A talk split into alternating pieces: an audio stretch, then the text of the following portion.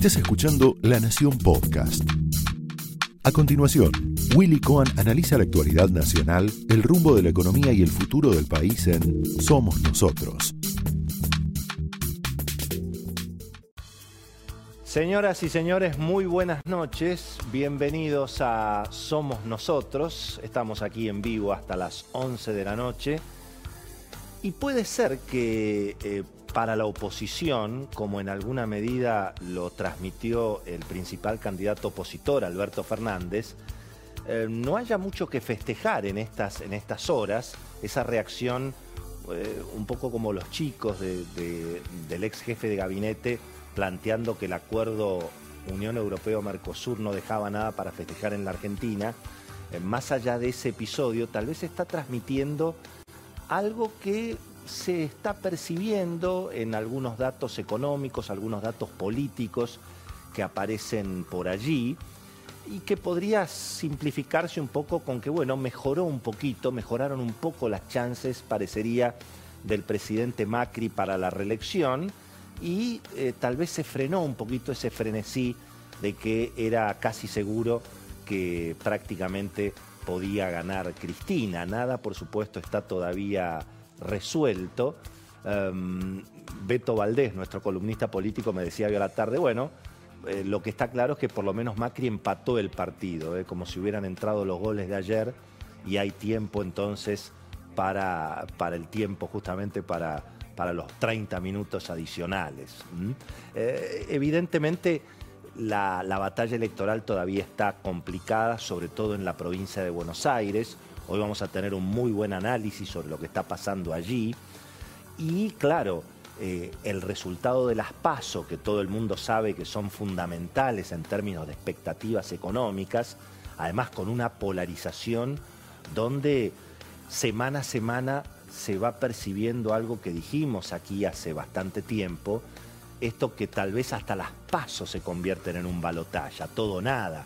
Y en todo caso, las pasos podrían ser una primera vuelta y justamente la primera vuelta un, un balotaje.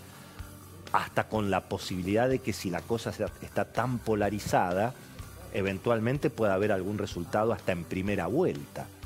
Pero la batalla en la provincia de Buenos Aires está todavía muy complicada.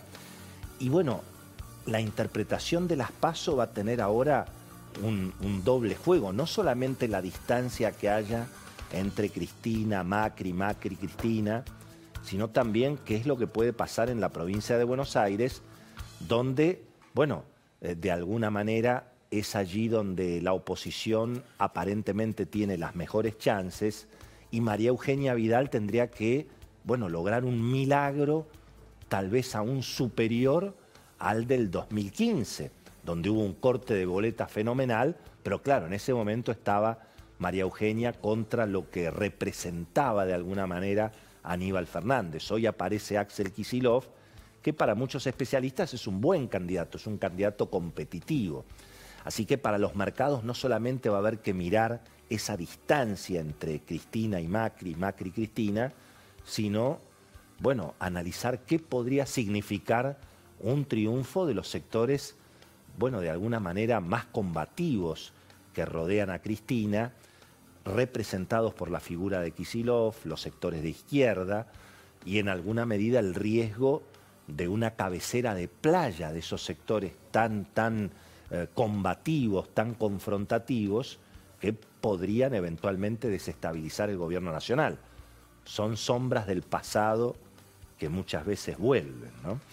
Pero claro, mirando eh, el escenario de las últimas semanas, yo no tengo ninguna duda que hay mucho para festejar en el acuerdo Mercosur-Unión Europea, no porque vaya a haber decisiones económicas inminentes, sino que porque, porque desde el punto de vista político como señal hacia dónde se quiere ir, con quién se quiere comerciar.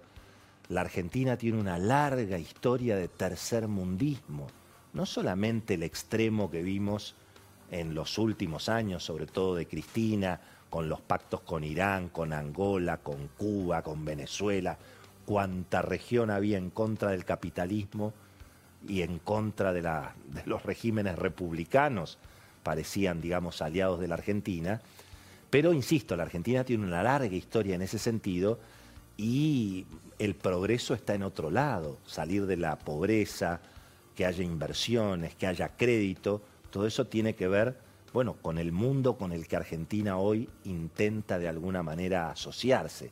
Y eso es una señal que definitivamente tiene mucho para, hay mucho para celebrar allí. Por supuesto que la discusión económica es muy válida, cada uno defiende los intereses eh, locales, fíjense, los, los mismos franceses que han firmado el acuerdo bueno, ahora Macron enfrenta la resistencia de los agricultores. En Europa es al revés que aquí parecería.